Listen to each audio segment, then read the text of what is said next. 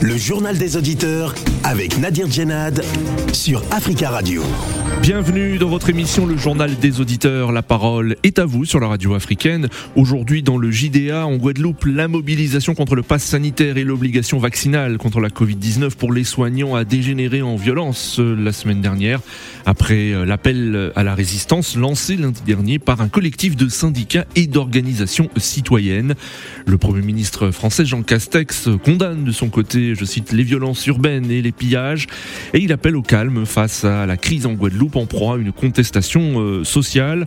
Et sur place, plusieurs syndicalistes dénoncent les inégalités sociales et la dégradation des conditions de vie en Guadeloupe. Avant de vous donner euh, la parole, on écoute vos messages laissés euh, sur le répondeur d'Africa Radio. Africa. Vous êtes sur le répondeur d'Africa Radio. Après le bip, c'est à vous. Bonjour Africa Radio, c'est Doc 26.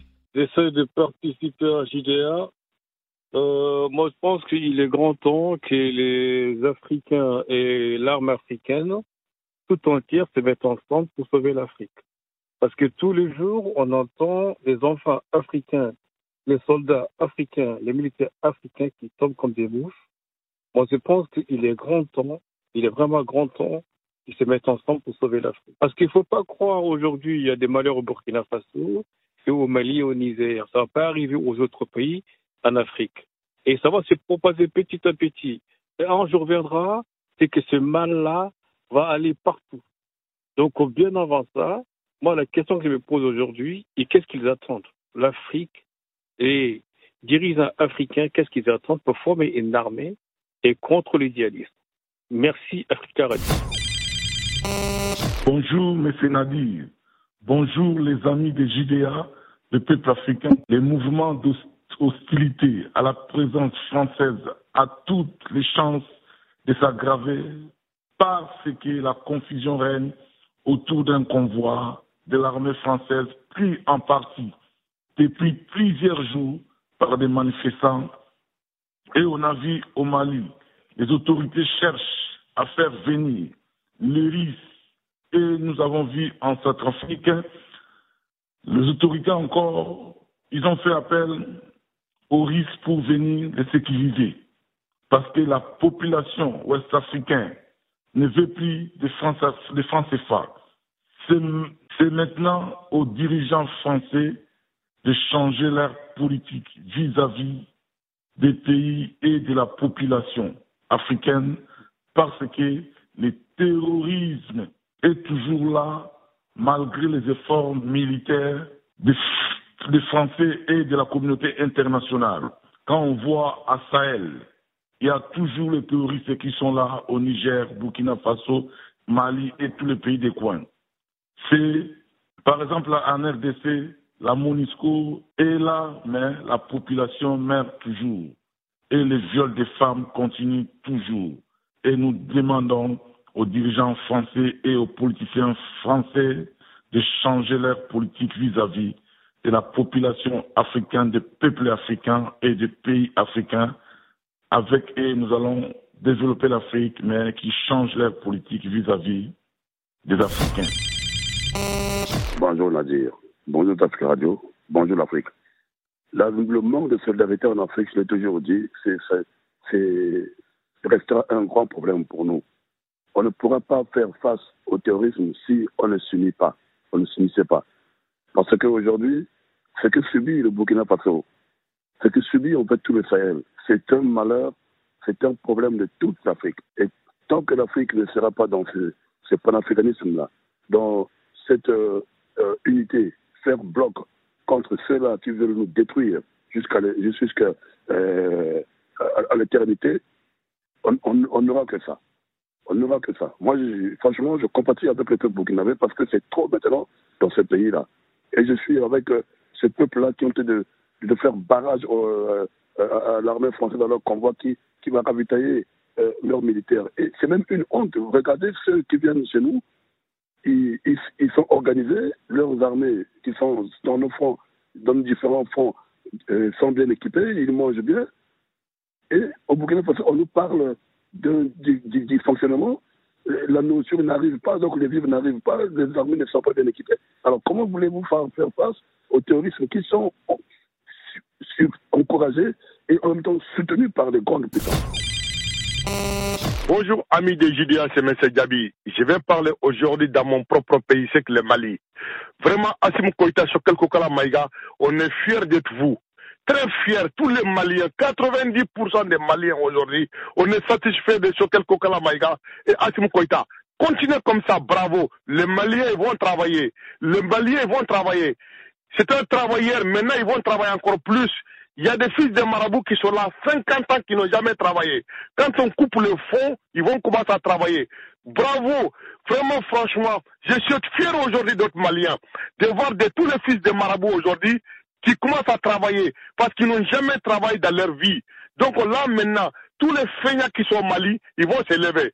Merci, amis de Gidia, c'est M. Djabi. Allô, bonjour Africa Radio, bonjour à Nadir, euh, bonjour à tous les auditeurs. Euh, c'est Monsieur Touré. Euh, moi, j'appelais pour parler du Sénégal et appeler à, à la raison Monsieur Macky Sall. Qu'il arrête d'instrumentaliser la, l'administration territoriale. Euh, après que les préfets aient rejeté beaucoup de listes de l'opposition sans aucune raison valable et que la justice les rétablisse dans leurs droits, le ministre de l'Intérieur sort encore pour nous pour leur demander de faire appel de cette, euh, cette justice rendue. Euh, en fait, je me demande ce que veut Macky Sall. Je sais pas s'il veut mettre le feu au Sénégal ou quoi. Parce qu'à ce rythme-là, les gens vont pas se laisser faire empêcher les gens de façon systématique euh, à participer aux élections pour après euh, crier fort que euh, comme ça c'est une façon d'écarter les opposants et gagner des localités et comme ça dire plus tard que oui le peuple a voté massivement pour son parti comme ça pour, pour, pour pouvoir justifier son troisième mandat il faut qu'il arrête parce que ça passera pas Africa. Prenez la parole dans le JDA sur Africa Radio. Merci pour vos messages. Vous pouvez intervenir en direct dans le journal des auditeurs en nous appelant au 33 1 55 07 58 00. En Guadeloupe, la mobilisation contre le pass sanitaire et l'obligation vaccinale contre la Covid-19 pour les soignants a dégénéré en, en violence ces derniers jours. Après l'appel à la résistance lancé lundi dernier par un collectif de syndicats et d'organisations euh, citoyennes. Pour le maire de Pointe-à-Pitre en Guadeloupe, euh, c'est une situation aussi de détresse sociale qui s'ajoute à cette crise sanitaire, à cette peur du vaccin et qui fait qu'on en est là euh, aujourd'hui. Il faut bien faire la distinction entre ceux qui revendiquent la levée de l'obligation vaccinale et ceux qui, dans le contexte, essaient de se faire entendre et de tout brûler pour être remarqués, a-t-il euh, ajouté, en appelant à trouver une solution car il y a une grosse crainte que cela ne s'embrase. Après avoir euh, condamné avec la plus extrême fermeté les violences, le Premier ministre français Jean Castex a annoncé la création d'une instance de dialogue afin de convaincre et d'accompagner individuellement, humainement les professionnels concernés par l'obligation euh, vaccinale. Mais euh, cependant, sur place, plusieurs euh, leaders syndicaux ont rejeté les annonces faites par le Premier ministre français Jean Castex. C'est le cas de Elie Domota, leader syndicaliste, porte-parole du LKP, le collectif contre l'exploitation outrancière. Elie Domota, rappelons-le, est ancien secrétaire général de l'Union générale des travailleurs de Guadeloupe et il avait tenu un rôle euh, majeur lors de la grève générale dans les Antilles en janvier et février 2009. Il affirme aujourd'hui que le mouvement de protestation va se poursuivre. Je vous propose de l'écouter et nous prendrons ensuite vos appels. Nous ne sommes pas reçus, nous ne sommes pas écoutés et les annonces faites par M. Castex ne répondent pas à nos préoccupations. Les principales préoccupations aujourd'hui, ce sont la réintégration de tous les salariés qui sont suspendus. Ce sont des milliers de personnes qui sont suspendues en Guadeloupe parce qu'elles refusent de prendre ce fameux vaccin. Mais c'est aussi la réintégration de tous les libéraux. Il y a plusieurs centaines de médecins, d'infirmiers, d'orthophonistes, de pédiatres, de chirurgiens dentistes en Guadeloupe libéraux qui refusent de prendre ce vaccin. Et eux aussi, aujourd'hui, ils reçoivent des courriers de la sécurité sociale et de l'ARS pour fermer boutique. C'est aussi la situation de la jeunesse. Aujourd'hui, nous avons 60% des jeunes de moins de 25 ans qui sont au chômage. Un chômage qui gangrène la société guadeloupéenne et vous le savez très bien, quand un jeune est oisif, eh bien, c'est la voie ouverte aux dérives et à toutes les dérives sociales. Et, et quatrième point que nous avons mis en avant tout de suite aussi, ce sont les conditions de vie et singulièrement les conditions de vie des familles les plus modestes depuis la crise Covid, les inégalités se sont encore accentuées. Et aujourd'hui, les réponses de M. Castex, ce n'est ni plus ni rien que du mépris. Du mépris, il n'a rien compris, il n'a rien entendu et les gens sont encore dans les rues, les routes sont encore barrées et les gens sont sur les barrages. C'était le leader syndicaliste guadeloupéen Elie Domota, porte-parole du LKP, le collectif contre l'exploitation euh, outrancière. Nous avons en ligne euh, Marcus. Marcus, bonjour. Bonjour Marcus. bonjour les auditeurs et bonjour les Antilles. Oui, bonjour Marcus, on vous écoute et je connais. Oui. Et je connais les réalités du pays. Dans Nadir. Oui. Je te laisse me poser des questions. J'essaierai d'apporter des réponses. Mais ce que je vais dire, oui. ce qu'a dit Élie de Monta. Oui. Est-ce que vous partagez? C'était la question que j'allais vous poser. Oui. De, de cette région de France. En plus de ça, concernant le pass sanitaire et qu'on impose aux gens, c'est-à-dire, nous savons que le vaccin ne produit rien. Le problème qu'il y a, comment peut-on faire confiance à des dirigeants de ce pays, qui est l'Hexagone, qui est la France, qui a condamné deux départements à être condamnés à avoir des maladies à travers le chlordécone. Oui, effectivement, le scandale du chlordécone. Oui. De l'eau qui est vitale la population. Oui. Et ce qui expliquerait, hein, selon certains médecins, par exemple au Guadeloupéen, qu'il y a une méfiance euh, des Antillais concernant euh, le, ce vaccin et concernant tous les vaccins qui viendraient euh, de, de, de, Paris. Mais la méfiance de ce vaccin, je pense que c'est le monde entier qui se méfie. Oui. Mais bien souvent, c'est la peur qu'on a imposée et c'est-à-dire on a fait croire à des gens que c'était quelque chose de banal, mais il fallait à tout prix faire un vaccin. Oui. Mais de toutes les analyses que j'ai faites, que j'ai écoutées des scientifiques, oui. on ne vaccine pas en temps de pandémie, mais c'est-à-dire on a trouvé un moyen de faire une guerre mondiale. D'accord, Marcus, mais, mais, pour revenir à notre sujet, on sait, hein, donc on connaît les, les réserves hein, concernant euh, les vaccins, mais concernant la situation vraiment locale hein, en, en, Guadeloupe et d'une manière générale dans les Antilles, euh, ce qu'on a entendu à travers les propos de, de d'Elie Domota, c'est qu'il y a d'autres revendications aussi, c'est-à-dire que il y a aussi la, la méfiance vis-à-vis du vaccin, mais cela s'ajoute aussi à des revendications euh, de, de, de, leaders syndicalistes hein, concernant la situation sociale, économique et sociale. La jeunesse ne trouve pas du travail au pays. Oui. Nos enfants vont étudier à l'école, on les enseigne, tout ce qu'on les enseigne, ils sont diplômés, mais ils n'arrivent pas à trouver un emploi qui les permette de vivre au pays. Bien souvent, je vais dire des choses, je connais Oui. des gens de ma propre famille qui sont dans, dans des structures, même qu'on les déplace de la Martinique pour venir en Europe. Et alors que le pays a besoin de ces têtes, de ces, Oui. de ces jeunes qui sont capables de faire avancer le pays. Mais le problème qu'il y a, il y a un phénomène de déplacement de population et de ramener d'autres populations à la place des peuples autochtones. Comment peut-on comprendre que les Antilles, la Guadeloupe, la Martinique, que tout dirigeant qui représente l'État est un le Oui. Est un homme européen et qu'il n'y a pas un équivalent qui soit dominé, qui connaît les réalités aussi. Au- C'est-à-dire qu'il y a beaucoup d'injustice et c'est cela qui fait mal. D'accord. Beaucoup d'injustices, Marcus. Les gens Oui. de ce pays, ils se sont fait sourds, ils se sont fait aveugles Oui. et malentendants. Mais je pense que la situation serait difficile parce que ceux qui ont dit non, il faudrait savoir que la vie de quelqu'un. D'accord, Marcus. Merci beaucoup, Marcus. Merci beaucoup, Marcus. Désolé, nous avons des auditeurs aussi qui souhaitent euh, réagir. Nous avons en ligne euh, Jomo Debeng. Bonjour. Ah oui, bonjour, monsieur Nadir. Bonjour. Bonjour, Jomo. Comment allez-vous aujourd'hui? Ben, Écoutez, euh, ma fille est un peu malade, donc je ne suis pas à ah travail. Tous mes voeux de rétablissement. Merci à vous. Alors, Jomo, que vous inspire la situation dans les Antilles aujourd'hui et en particulier en Guadeloupe oui, moi, je n'analyserai pas cette situation comme celle, comme l'analyse que vient de faire M. Marcus. Oui. Moi, je vais faire une analyse au-delà de ça.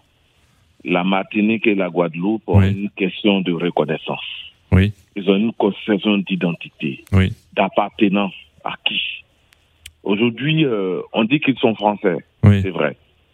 Ils sont noirs, c'est vrai il y a des personnes aujourd'hui, ils n'ont pas le même traitement que celui de la métropole. C'est ça le problème. La question, quand un fonctionnaire de, antillais part de la France vers la Guadeloupe, il a une prime d'installation, il a une prime de dépaysement. Pourquoi? Quand, on, quand il y a des augmentations ici en Guadeloupe, c'est trois fois plus. Oui.